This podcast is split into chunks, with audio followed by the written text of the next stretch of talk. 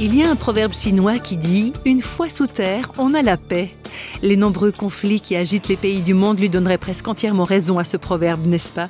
Mais réflexion faite, vivre en paix avec les autres, avec soi-même, est-ce que ce n'est quand même pas une aspiration commune à la plupart des gens? En travaillant au Moyen-Orient au service des familles et de la jeunesse, Marjorie Weffler est régulièrement confrontée aux problématiques de la paix entre les personnes et entre les nations. Et pour cette Suissesse établie en Jordanie, la paix est tout d'abord une question de choix et d'attitude personnelle pour qu'il y ait un changement dans les pays, pour que la paix puisse venir un jour, etc., ben ça se passe déjà dans, dans le cœur de chaque personne.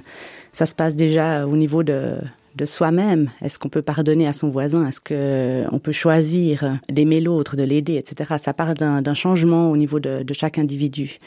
Et parfois, même si au niveau des pays, quelque chose paraît impossible, quand on le ramène à deux individus qui se rencontrent, ben là, il peut se passer quelque chose et puis euh, ça, peut, ça peut changer. Donc nous, en investissant dans la jeunesse, euh, on espère euh, pouvoir changer quelque part l'avenir, à notre petite échelle, bien sûr, hein, sans prétention, mais on rassemble euh, parfois des, des, jeunes qui viennent de tout le Moyen-Orient, donc qui sont tous des jeunes chrétiens.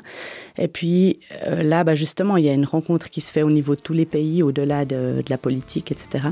Et puis on peut aussi les, les former pour travailler eux-mêmes avec les jeunes dans leur pays, avec les réfugiés, avec les, les problèmes qui vont se poser à eux.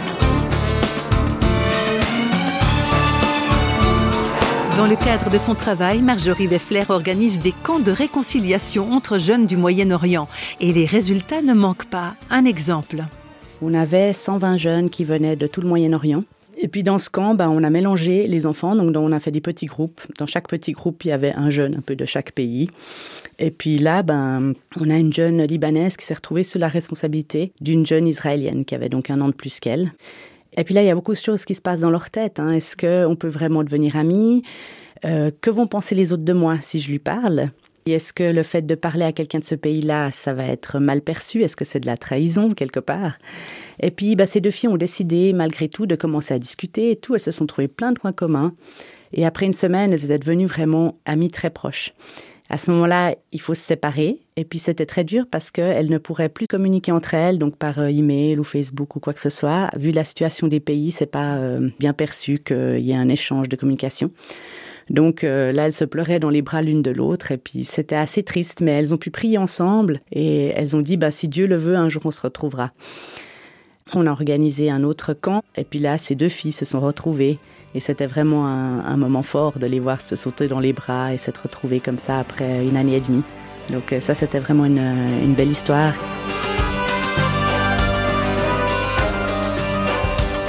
Pour Marjorie, cette volonté d'aller à la rencontre de l'autre devrait logiquement découler de la foi chrétienne. Pour nous, euh, Jésus est au centre et puis on peut pas dire qu'on aime Dieu, qu'on aime Jésus et qu'on il a dit qui peut dire qu'il m'aime s'il y a de la haine pour son prochain. Donc euh, Là, c'est clair qu'il y a quelque chose de, fort qui se vit. Si on vraiment, ouais, on aime Dieu, ben, on doit se remettre en question par rapport à la façon de traiter l'autre.